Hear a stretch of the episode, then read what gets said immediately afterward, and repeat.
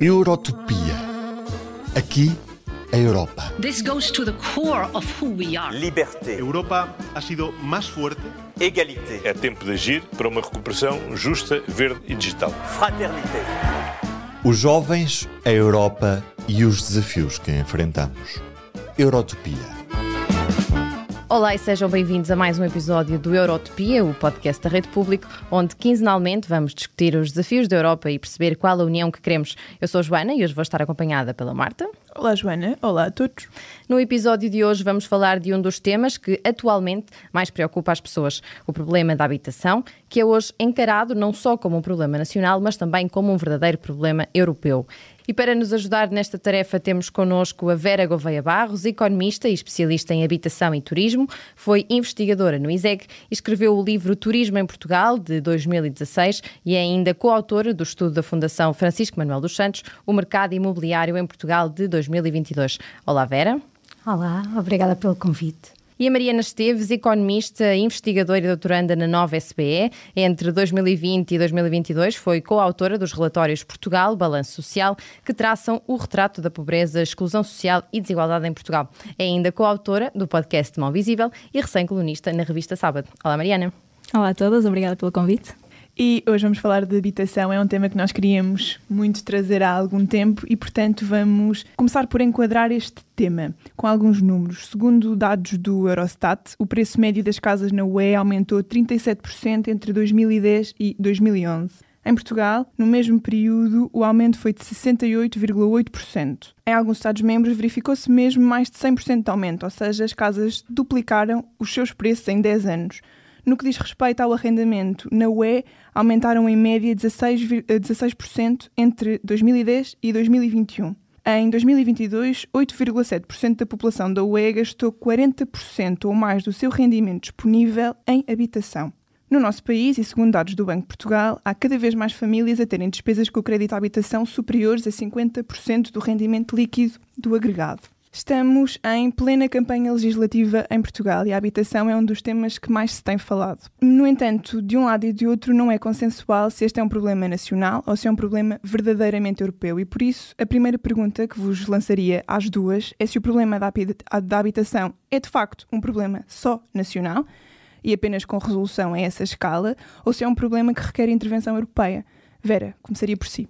Eu até acho que é um problema, ou por outra, eu acho que são vários problemas e diferentes problemas com variadas importâncias a nível regional. Uh, creio que ainda hoje, por exemplo, saiu um estudo do Gabinete de Estudos e Estratégia do Ministério da Economia que mostra precisamente isso. E, e também a, a investigação uh, mais recente, aquela que citaram, do estudo da, da Fundação Francisco Manuel dos Santos, mostra isso, que as diferentes regiões têm diferentes uh, realidades.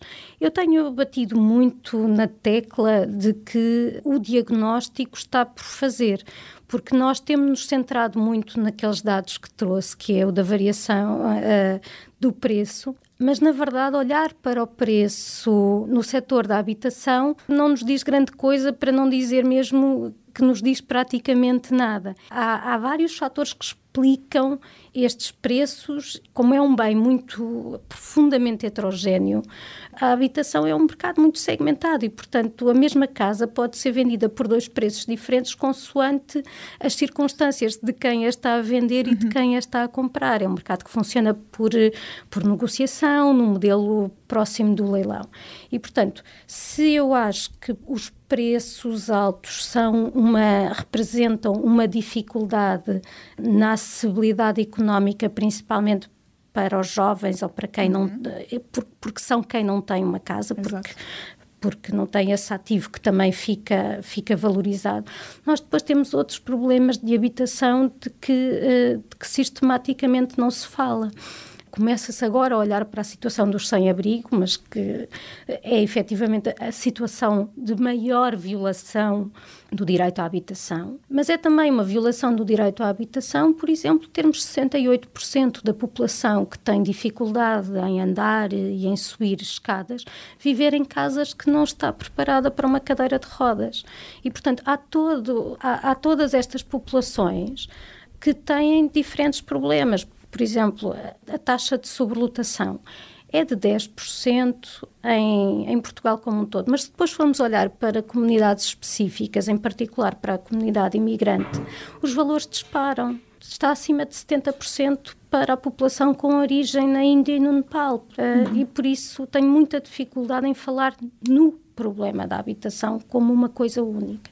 Sim, porque há, então, há aqui várias dimensões deste problema, mas olhando também na perspectiva do acesso à habitação enquanto, uh, enquanto barreira económica, acha que há um problema de resolução nacional ou que esta intervenção europeia se começa a, a afirmar e a tornar imprescindível? eu vou dizer um, o, aquilo que respondi anteriormente. Acho que é um problema que, se, mesmo na questão do preço, uhum. é uma coisa para a qual se deve olhar uh, regionalmente, nem sequer, nem sequer é nacionalmente. É ao nível da região, exatamente. Uhum. Porque os problemas da acessibilidade económica em Lisboa e quando digo em Lisboa, estou a referir-me à área metropolitana de Lisboa, e quem diz eh, essa diz a área metropolitana do Porto também, são muito diferentes dos problemas que temos em Castelo Branco, por uhum. exemplo. E, na verdade, eu acho que a falta de coesão territorial é um, é, é um dos fatores que explica, na verdade, esta situação que nós estamos a, a viver, porque temos 44% da população portuguesa a residir em duas áreas metropolitanas traz naturalmente uh, problemas de congestionamento claro. na habitação e, e no resto. Exatamente. e depois temos o resto do país desertificado com os problemas que isso também traz, não de congestão, mas de abandono, de que nos lembramos quando começa a arder. Mariana. Não, eu concordo plenamente. Uh, o que sabemos é que é um problema a nível europeu, está a afetar muitos países na Europa, também nos Estados Unidos, também em muitos países da OCDE. O, um, dos últimos boletins do Banco Central Europeu o que, o que mostrava é que no pós-Covid o impacto na habitação acabou por ser atenuado na União Europeia eh, em comparação aos Estados Unidos por algumas políticas que os governos uh, nacionais foram tomando para controlar uh, ou para dar apoios pontuais às famílias com menor rendimento que precisariam desses apoios mas claro que é um problema que tem que ser olhado a nível regional e que quando olhamos para um país como Portugal, que tem umas diferenças gigantes, onde é que está concentrado o mercado de trabalho, as oportunidades para os jovens e para o crescimento económico, estão altamente concentradas nas áreas metropolitanas de Lisboa e do Porto, vamos inevitavelmente ter um maior congestionamento nessas zonas e o aumento do preço da, das rendas, a impossibilidade das gerações mais novas conseguirem aceder ao crédito à habitação porque têm empregos com baixos salários e precários faz com que de repente haja uma, agora falando dos jovens, há uma geração inteira que não consegue ter o, o direito básico de, de, ter onde voltar depois de um dia de trabalho ou depois de um dia de aulas para poder viver a sua vida. E, e isto acontece se nós formos ver o aumento do preço das casas. Claramente, Lisboa tem muitos problemas, no Porto também, no Algarve, no, no, mesmo no Alentejo, eh, vê-se vê, -se, estas diferenças a, a serem a, a, cada, a cada vez existirem mais. Portanto, sim, eu acho que, uh, e respondendo à pergunta de o que é que pode ser feito a nível europeu, acho que, apesar da União Europeia não ter uma intervenção direta nas medidas nacionais a nível de habitação, são decisões de política pública de cada um dos governos, a União Europeia tem metas que pode cumprir ou que pode pedir uh, aos, aos governos para se comprometerem a cumprir. Por exemplo, uma das metas que temos até 2030 Uh, a nível europeu é diminuir o número de, pessoas em situação de risco de pobreza ou exclusão social em 15 mil milhões obviamente, para tirarmos as pessoas da pobreza ou, e de exclusão social, é necessário que estas pessoas tenham uma casa para poderem ter. Para viver. Para viver, exatamente. e pronto, e outras medidas que podem ser feitas de combate à, à, evasão fiscal e de combate à, à, concorrência fiscal que se vive e que, e que tem por base muitos dos benefícios fiscais que depois uh, tentam atrair investimento externo de uns países para os outros da União Europeia. Eu acho que a nível europeu, quanto mais coesos estivermos a nível fiscal, melhor vai ser eh, o Estado Social e, e, a, e, o investimento público que podemos ter a nível de habitação também. Por acaso uh, ia pegar agora neste aspecto uh, para também perguntar à Vera isso, porque a Vera estava a dizer que este problema era um problema de facto regional e a minha pergunta era se, ainda que seja regional e percebendo que há essas diferenças dentro dos próprios estados e dentro dos próprios distritos, etc., se esta parte que a Mariana estava a falar também não era relevante. Ou seja, até que ponto, mesmo eh, dentro da União, havendo esta, esta competição fiscal entre os estados, competição por imigração, etc., tem efeitos também aqui no mercado de habitação. Sim. Obviamente as questões não estão desligadas, atenção, não é? Portanto, quando eu olho para a questão da, da acessibilidade económica à habitação, o, o, conceito de que eu sou mais fã é precisamente o de acessibilidade à habitação e não de habitação acessível. Uh, não querendo ser aqui muito, muito teórica, mas a habitação acessível tem que ver com a relação do preço da habitação com um preço de referência, ao passo que a acessibilidade à habitação uh, é, é na comparação entre o preço e o rendimento. E, portanto, obviamente que eu, eu, eu, estou mais próxima desta segunda definição em que olha para preço e olha para rendimento e, portanto, também podemos agir pelo lado do, dos rendimentos. Até porque, uh, reparem, alguém que uh, os, os, preços da habitação podem estar muito baixos, que se alguém não tem um emprego, uh, não vai não conseguir, consegue não consegue pagar, não é? é? Como eu costumo dizer, uma pessoa que não sabe nadar morre afogada, quer não tenha pé por 5 centímetros, quer não tenha pé por 3 metros. Claro. E, portanto, em relação ao rendimento, isso, isso sucede. E também sou muito defensora de que as políticas públicas em geral, e a da habitação em particular, não deve ser encarada como um silo as coisas estão todas, estão todas relacionadas, não só a habitação com o, rendimento, mas também a habitação com a educação, a habitação com a saúde, e, e são, na verdade, relações bidirecionais, porque há bocadinho a Mariana referia no combate à pobreza envolve a habitação, claro, porque é difícil alguém ter saúde, é difícil alguém ter ter sucesso escolar se não tiver o seu direito à habitação respeitado. E, portanto, isso depois também tem impacto no rendimento, que por sua vez tem impacto na qualidade habitacional e, e não saímos aqui deste, deste, círculo, deste círculo vicioso. Mas eu digo também no, no outro sentido, porque os números, uh, os números para a habitação mostram que, e, e, atenção, desconstruir aqui um mito, porque se fala muitas vezes do Portugal como um país de, de proprietários, isso é uma realidade europeia, na verdade. Os excêntricos são os alemães e os suíços e os austríacos que, que são, que são arrendatários, porque a, a maioria dos europeus, na, na, média, está acima dos, uh, dos 50%, e, por exemplo, os noruegueses até têm, têm uma, uma propriedade muito, muito taxas de, de, de famílias proprietárias muito semelhantes às nossas. Uh, mas se uma família uh, tem casa própria, portanto, se habita a casa, uh, qual é que é o seu problema de habitação quando os, os preços sobem? Será se ela quiser mudar de casa para uma casa que que é mais cara e, portanto, ainda que, eh, que, a diferença percentual seja a mesma, se a, minha casa, se a casa que eu tenho cobre, uh, por exemplo, 80% do custo da casa que eu preciso, obviamente estes 20% em termos absolutos vão corresponder uhum. uh, a, a um valor superior. Mas a pergunta que nós temos de fazer é, então, mas porquê é que esta casa que a pessoa habita deixou de responder uh, às, necessidades. às, necessidades. desta família. Exato. E pode ser porque é uma família que quer ter mais filhos, por exemplo, e a casa não tem a dimensão, e aí de facto não há, não há grande alternativa que não seja mudar. Mas pode ser um problema de não haver escolas com qualidade nas. Uh, naquela área de residência. Ou terem mudado de trabalho e não, não conseguirem chegar. Ou mesmo não terem mudado de trabalho, ser o mesmo, mas estarem cansados de horas e horas que se perde uh, em transportes públicos. Isso é uma questão que nós vemos, por exemplo, nos dados dos censos que nos contam, que nos traçam um, um, um retrato dramático relativamente à mobilidade aqui nas áreas metropolitanas. São horas e horas de vida que as pessoas perdem em, em, transportes, tendo de fazer várias. E essas horas não se recuperam, são horas que deixam de estar com os filhos, por exemplo. Uhum. Pode ser o problema de, de alguém que, que, está no interior e, e, e precisa de serviços de saúde e não tem. Portanto, tudo isto tem de ser encarado também, de certa forma, como um problema de habitação ou tem de, de, de concorrer para uma solução em termos, em termos habitacionais. E, e, portanto, nesse aspecto, claro, há políticas aí, por exemplo, as políticas de, de, de mobilidade, sim, tem, tem um aspecto europeu gritante, a questão da, da própria.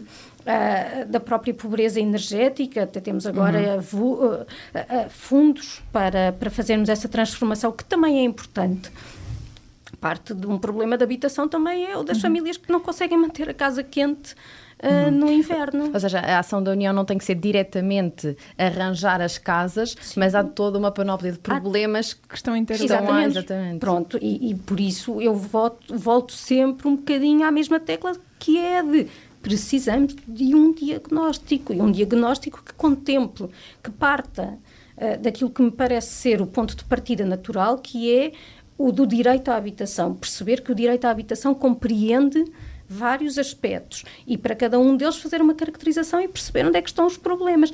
Inclusivamente, quando eu falo nesta questão até mesmo da própria acessibilidade e da oferta pública de habitação, de que eu sou fã, nós precisamos de compreender que famílias é que necessitam uhum. de, de, habitação, onde, com que, com que características, porque uh, acho que parte desta situação decorre não apenas de, de preços, mas também de, uma, de, de questões sociológicas, de alteração do, da composição do agregado familiar. Nós temos cada vez mais pessoas a viver sozinhas e reparem que a, a casa que uma pessoa sozinha precisa é mais ou menos a casa que um casal precisa, uhum. uh, mas no, pode, é a diferença entre ser uma pessoa a pagá-la ou a dividir esse custo. Temos também cada vez mais famílias ditas monoparentais, mas que até pode corresponder a situações de uhum. casais uh, que se separam e que tendo filhos têm guarda partilhada e, portanto, este casal que antes, imagina, tinha, tinha dois filhos e ocupava um T3, agora é, são as mesmas pessoas e precisam de dois T3 porque os filhos umas vezes estão com o pai, outras vezes uhum, uh, estão, estão com o. Portanto. Olhando para estas dimensões todas, agora vou aqui estender a, a, a conversa à, à Mariana. Que tipo de políticas percebendo que, então que este problema da habitação tem muitas perspectivas, está interligado com muitos outros desafios que enfrentamos, que tipo de uhum. políticas nacionais é que, e também europeias, já falaste em algumas, uh, mas uh, nomeadamente nacionais, é que nós podemos implementar para colmatar um, este, este problema? Uhum. Ou problemas? Bem, só corrigir aqui um dado que eu dei há bocado, que a, a meta da União Europeia para reduzir a pobreza é de 15 milhões, eu disse, acho eu, 15 mil milhões. Mas, portanto, tirar 15 milhões de pessoas da pobreza. Soluções para Portugal. Eu acho que claramente aqui as coisas têm que ser vistas uh, em duas perspectivas, uma de curto prazo e outra de longo prazo. Há, há, uma coisa que é óbvia, nós temos um parque habitacional público dos menores da Europa, estamos muito abaixo da média, temos, um, temos 2% de habitação pública, a média é 10%, e há países com muita habitação pública que chegam aos 20%, como é o caso da Áustria, da Dinamarca e da Holanda.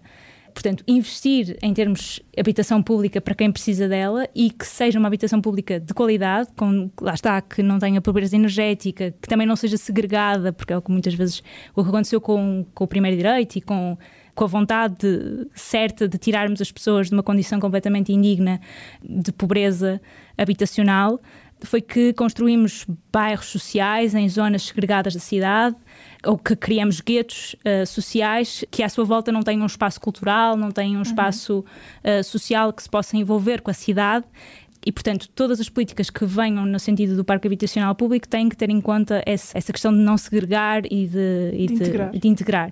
Há países que têm, por exemplo, propostas de cada, cada novo prédio que seja construído tem que ter uma percentagem que seja uh, habitação acessível para poder dar uh, espaço a quem precisa de, de também estar nessas habitações. Mas isto, claro, demora o seu tempo, é uma política de longo prazo e eh, para muita gente o problema é agora e precisam de soluções agora.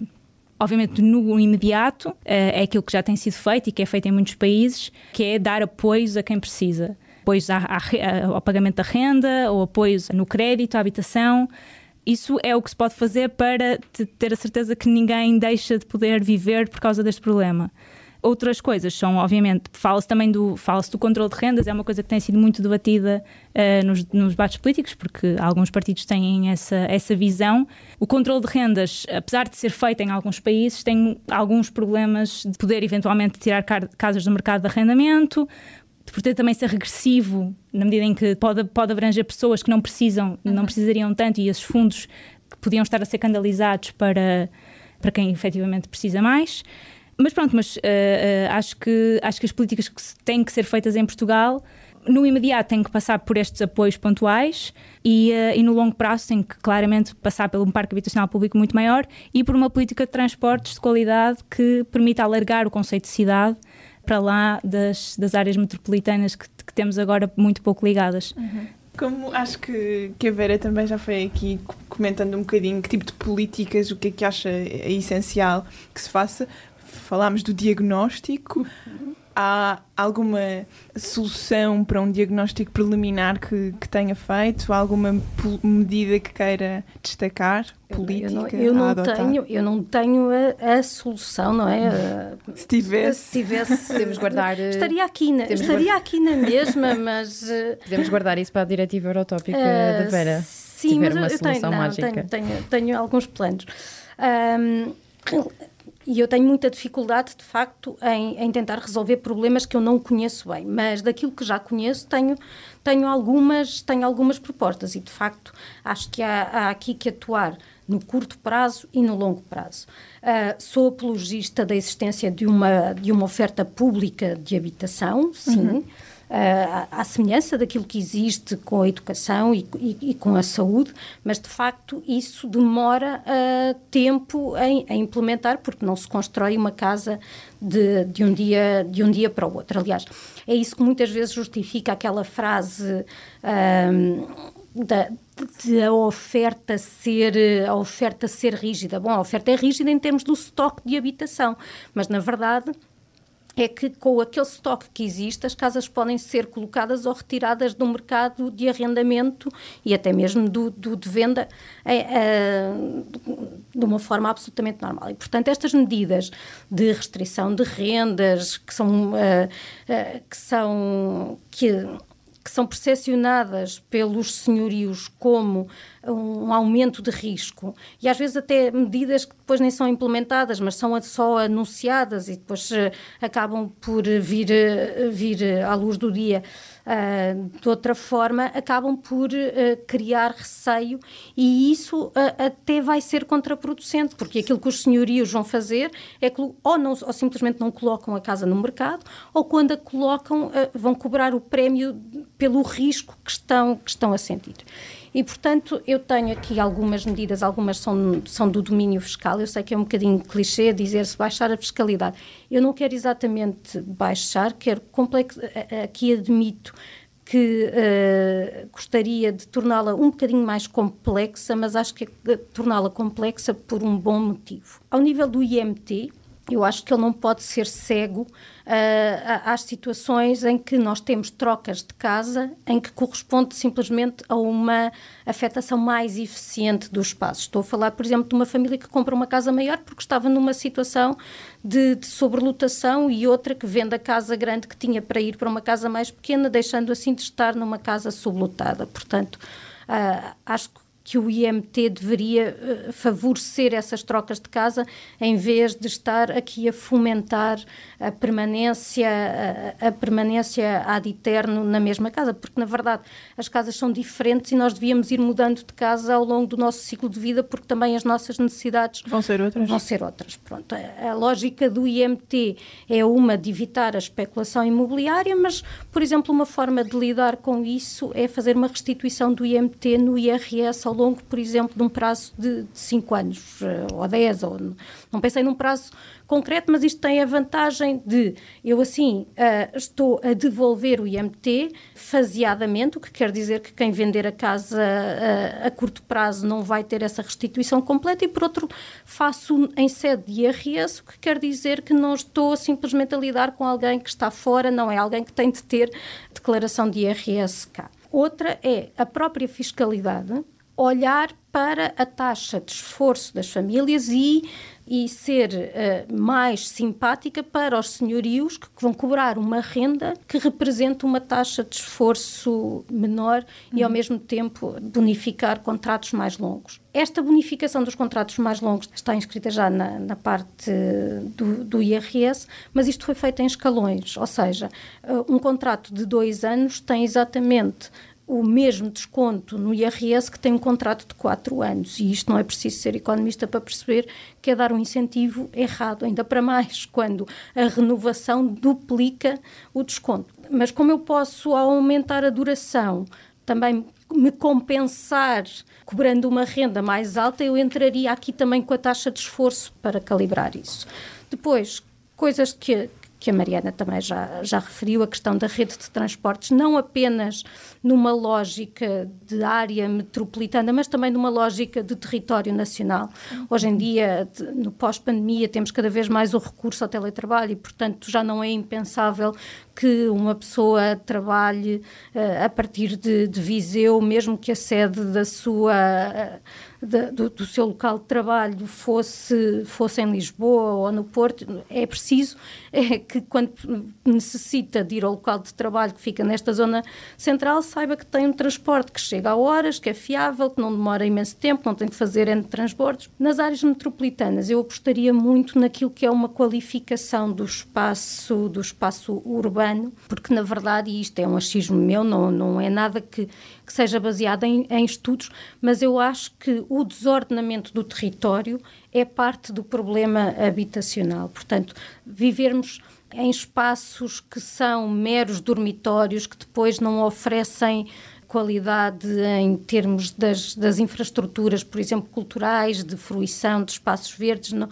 acho que era preciso fazer isto e, e mesmo até depois uma intervenção no, na própria arquitetura. Portanto, já temos aqui Sim, algumas, aqui, algumas ideias. Há aqui muitas ideias.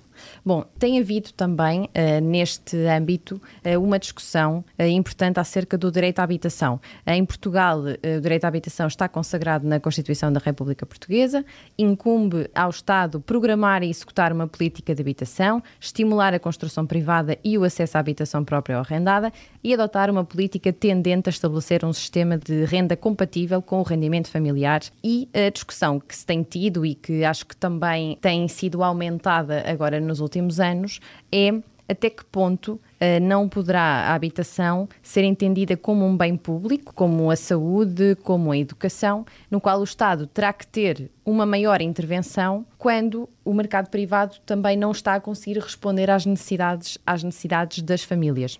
Se cá começava aqui pela Mariana. Bem, eu acho que sim, eh, claramente, até por, vários, por várias razões. A habitação é, uh, e que já foi aqui várias vezes referido, o essencial para uh, questões de saúde, questões de educação, sem um, um sítio para voltarmos no final do dia, depois do nosso dia de trabalho ou depois do nosso dia de aulas, ou se vivemos numa casa com condições de pobreza, com pobreza energética ou más condições, vamos claramente ter mais problemas de saúde, não vamos ser tão produtivos no nosso trabalho. Portanto, no final de contas, uma política de habitação que garanta o direito à habitação a toda a gente com condições dignas também é uma política de produtividade e de crescimento económico que tanto, que tanto se fala que é preciso para Portugal.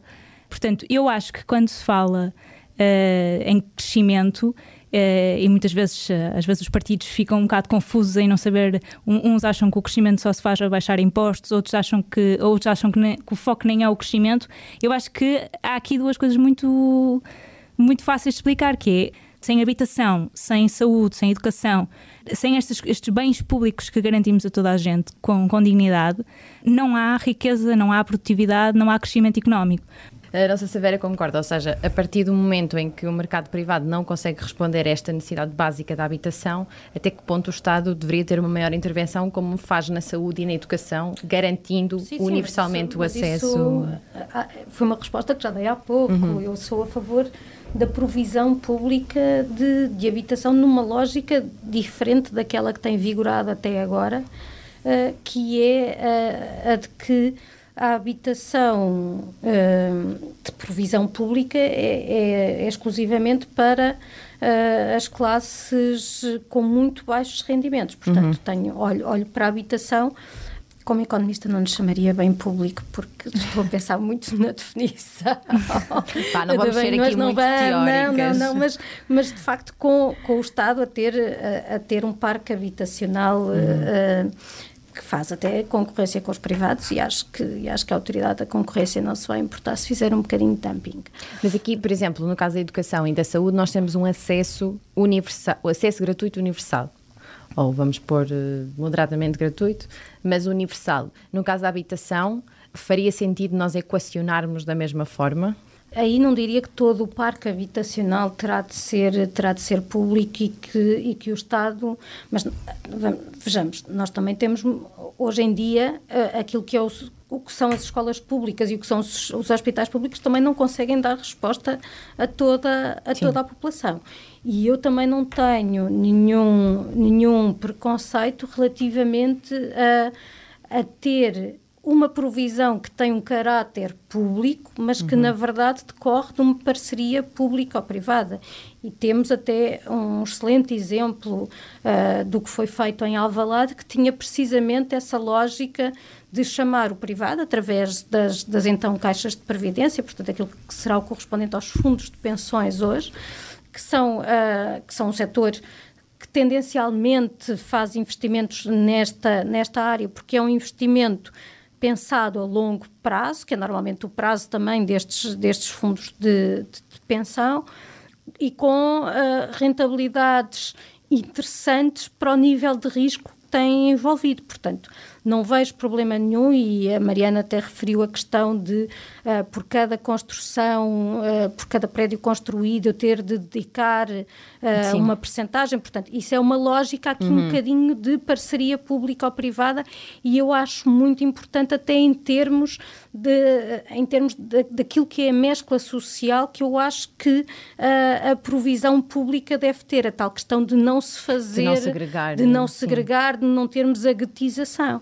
Um, e, e, e, portanto, a, a, resposta a esta pergunta é, é uhum. fácil e sim, acho que o Estado deve ter aqui, deve ter aqui um papel, que aliás está previsto na Lei de Bases. Uhum. A Lei de Bases da Habitação prevê isso, prevê a mobilização do, do património público, portanto, se quiser pode pode somar à lista de medidas que dei há pouco também essa, de fazermos o tal levantamento mas um levantamento que seja feito também com, com alguma gradação, não é? Porque nem todo o património público tem se consegue disponibilizar com a mesma com a mesma rapidez, não é? E se calhar algum património público, na verdade, pelo património arquitetónico que representa, se eu o quiser preservar, não consigo garantir que essa habitação será ao mesmo tempo acessível e sem comprometer a sustentabilidade financeira. Portanto, das três coisas, preservação de, de,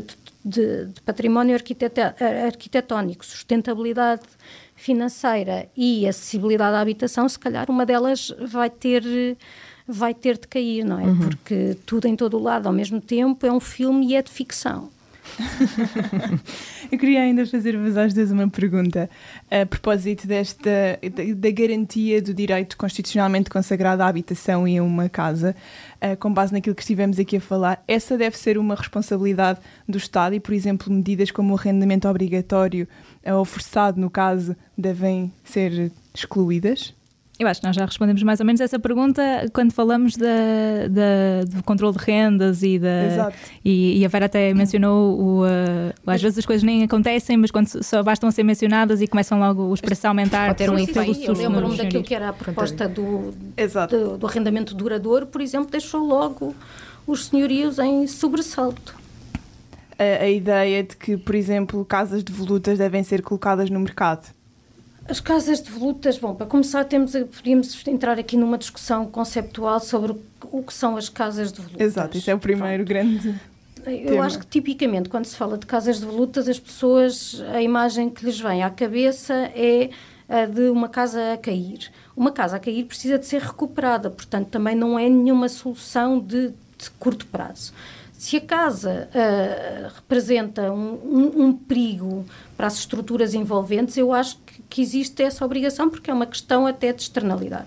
Agora, se estamos a falar simplesmente de casas que estão desocupadas, o primeiro conselho que eu dou é ir aos censos ver os dados sobre isso. Uh, desde logo, os censos fazem, fazem uma distinção entre casas que estão que não estão ocupadas porque estão para venda e, ou arrendamento, portanto até estão colocadas no mercado e isso limpa logo quase metade do, do número dos 700 mil.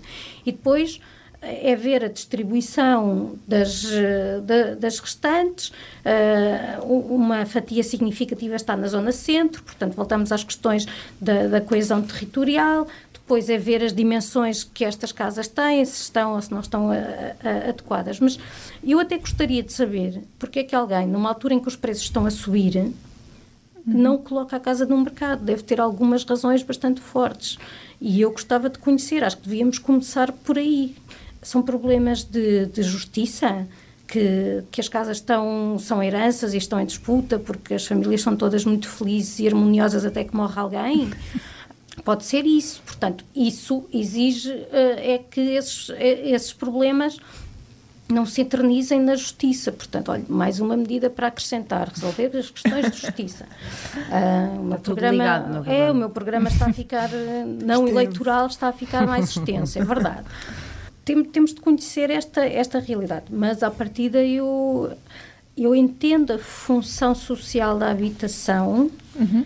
não na perspectiva de quem é proprietário tem a obrigação de colocar a casa no mercado e se não o fizer deve ser penalizado por isso, mas sim tem o direito de não colocar no mercado e se a coloca deve ter um incentivo para fazê-lo e por isso também as coisas que digo relativamente à, à, à fiscalidade uh, nesse, nesse sentido. Mariana, agora eu gostava de te fazer uma, uma pergunta virada aqui para o desafio que é a emancipação jovem associada à habitação se nós olharmos para os, a idade média eh, que, por exemplo, os portugueses saem de casa, estamos a falar quase nos 30 anos.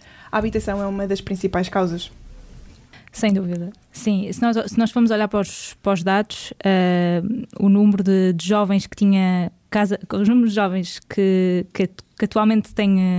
Uh, que nasceu basicamente na geração de 70, 80, uh, que aos 25 anos já tinha a sua casa própria, é de 55%.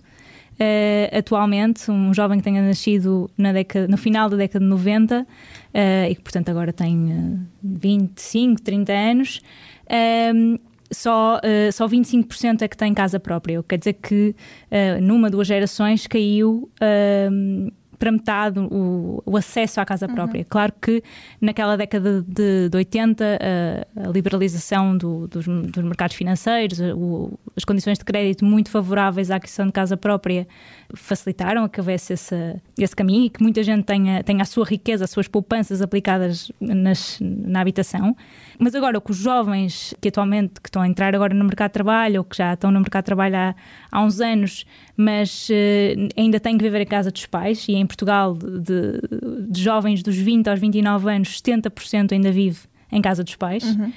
o que é bastante acima da, União, da, média da União Europeia, que é 38%. Uhum. Existe, de facto, uma vulnerabilidade habitacional que, que, estas pessoas têm de não conseguir sair de casa dos pais, estas pessoas, que eu também me incluo, uh, e nós também, nós. não conseguimos sair de casa dos pais. Quando conseguimos sair de casa dos pais, é um grande, com um, uma grande taxa de esforço em arrendamento, porque se formos ver o salário médio de um jovem com menos de 30 anos, 65% ganha menos de mil euros, segundo o Ministério do Trabalho, e o salário, o salário médio é uh, eh, 1.030 euros. Isto eram dados de 2022. Uhum.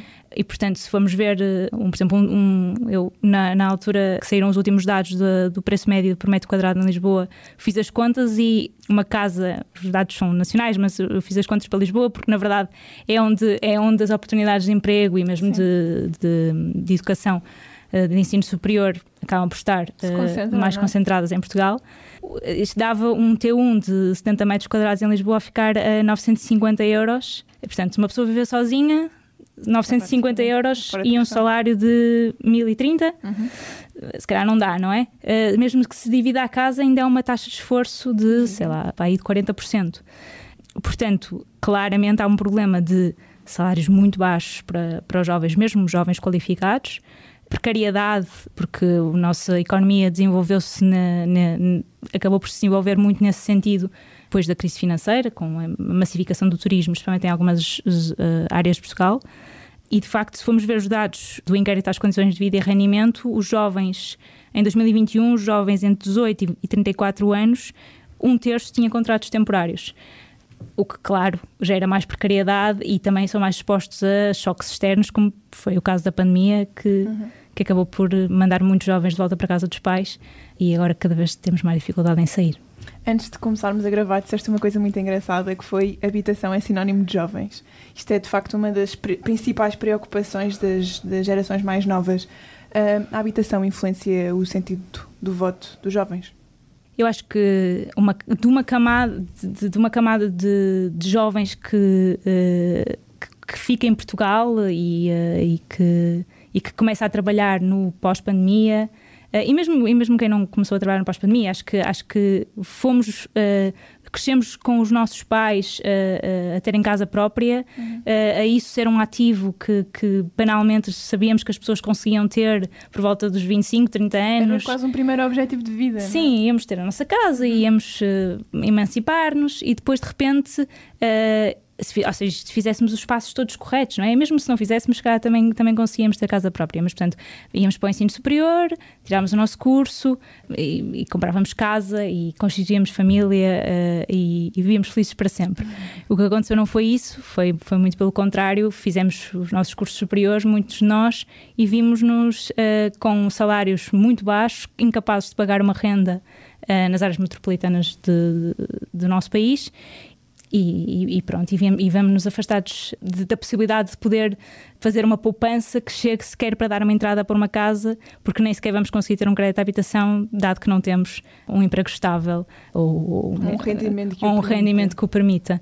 Portanto, são demasiados contratempos no início de vida que acabam por eh, influenciar a nossa vida, provavelmente a nossa vida inteira. Existem alguns estudos que mostram que quando uma pessoa entra no mercado de trabalho numa crise, portanto, por exemplo, a pandemia, uh, e a minha, no meu caso, eu entrei no mercado de trabalho na altura da pandemia, que isso afeta a carreira da, da pessoa por, por, por mais de 10 anos. Portanto, eh, o que interessa aqui é a ideia de que uh, os efeitos são de longo prazo, ou pelo menos médio prazo, portanto, é importante e é claramente, o, no, no caso da habitação, óbvio, e vemos as pessoas todas que estão na rua e como isso mobiliza os jovens, porque é um direito que não, que não, que não, que não, que não temos acesso. Uhum. Influencia-nos. Vou, vou considerar isso sim, influencia o nosso sentido de voto. Eu diria que sim. Uh, Vera, a Mariana também uh, trouxe aqui um ponto uh, e que ao longo destes anos tem sido de facto, vamos dizer, um, conotado uh, e, e, tem, sido, tem sido entendido como um dos grandes fatores que levou ao aumento tanto das, do, das rendas como também do, do, preço dos imóveis nas grandes áreas metropolitanas, que é o turismo. Ou seja, até que ponto, e também sendo a Vera uma especialista em turismo, até que ponto de facto o turismo continua a ser tanto, vamos falar aqui de Lisboa e do Porto, uh, continua a ser o grande motor e foi o grande motor para este aumento, sendo que nós temos, como a Mariana estava a dizer, a população portuguesa com níveis uh, de rendimento bastante baixos face aos níveis de rendimento dos turistas que recebemos e também hoje em dia dos próprios nómadas digitais e pessoas que vêm viver para o nosso país em situações de teletrabalho, que começa a ser uh, cada vez mais regular. Até que ponto este é de facto um dos grandes motores para este aumento que nós tivemos dos preços no, no mercado da habitação?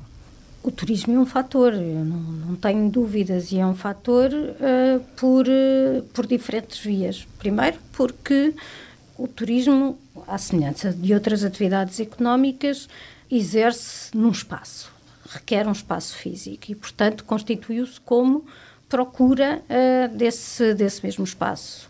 Tanto o alojamento local de, de, habitações isoladas, como dos próprios os hotéis, também compraram uh, edifícios, uhum. portanto, por aí é uma via. Outra via é a de. O, o, o, turismo também muitas vezes está ligado a uma revitalização urbana e, portanto, torna uh, aquelas zonas uh, mais aprazíveis, uhum. mais desejadas e, portanto, isso depois tem uma repercussão nos, nos preços. E, finalmente, porque é um setor que gera emprego, gera riqueza e todos sabemos que rendimento é um dos fatores uh, explicativos uh, do comportamento dos preços. Portanto, uh, não, não nego de modo algum a influência do turismo uhum. no, nos preços. no entanto, acho acho, e, e, é uma, uma opinião sustentada em alguns estudos, não é o único uhum. ou, ou, até mesmo o principal responsável por aquilo a, a, a, que a que assistimos no mercado imobiliário.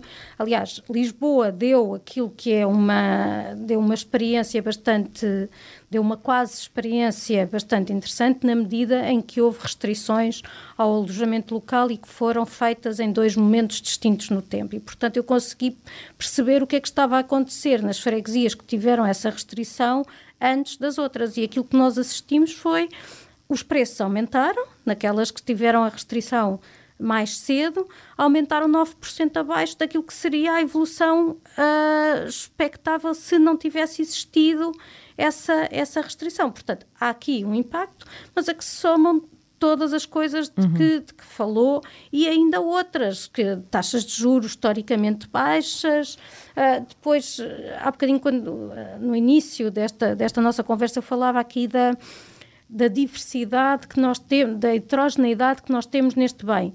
O facto, por exemplo, de eu poder estar a, a comprar uh, casas mais pequenas, as casas mais pequenas têm um custo por metro quadrado que é superior, porque numa, numa casa, independentemente de ter uma ou cinco divisões, tem de ter uma cozinha. E uma cozinha é das coisas mais caras de construir numa casa. Portanto, nós temos, nós vemos isso nos, nos dados do preço por metro quadrado para as tipologias, ele vai descendo à medida que as casas ficam, ficam maiores. E, portanto, basta ter esse efeito de, de recomposição para além de termos tido no mercado, aqui já não tenho, já não tenho dados, mas o facto de no mercado terem surgido uh, habitações mais no centro, no centro de, especificamente de Lisboa e Porto, em que é normal que os centros das cidades sejam as zonas mais caras. Portanto, se uhum. durante muito tempo esta, estas foram zonas que estiveram fora do mercado e depois entram e entram com reabilitação e reabilitação que até tem de corresponder a uma série de requisitos, os tais de preservação de,